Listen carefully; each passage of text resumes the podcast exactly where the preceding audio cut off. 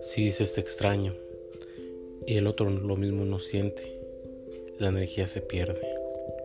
Si das un abrazo muy fuerte y el otro no lo sostiene, la energía totalmente se pierde.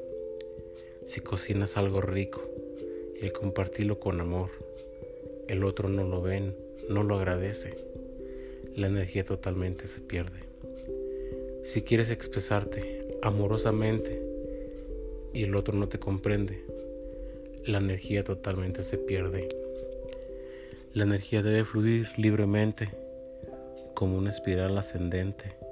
En tanto si esto no sucede, habrá un derroche energético y lo más evidente será que te sientas triste, cansado, impotente. Si tú pretendes ayudar y el otro ayudarse no quiere, la energía totalmente se pierde.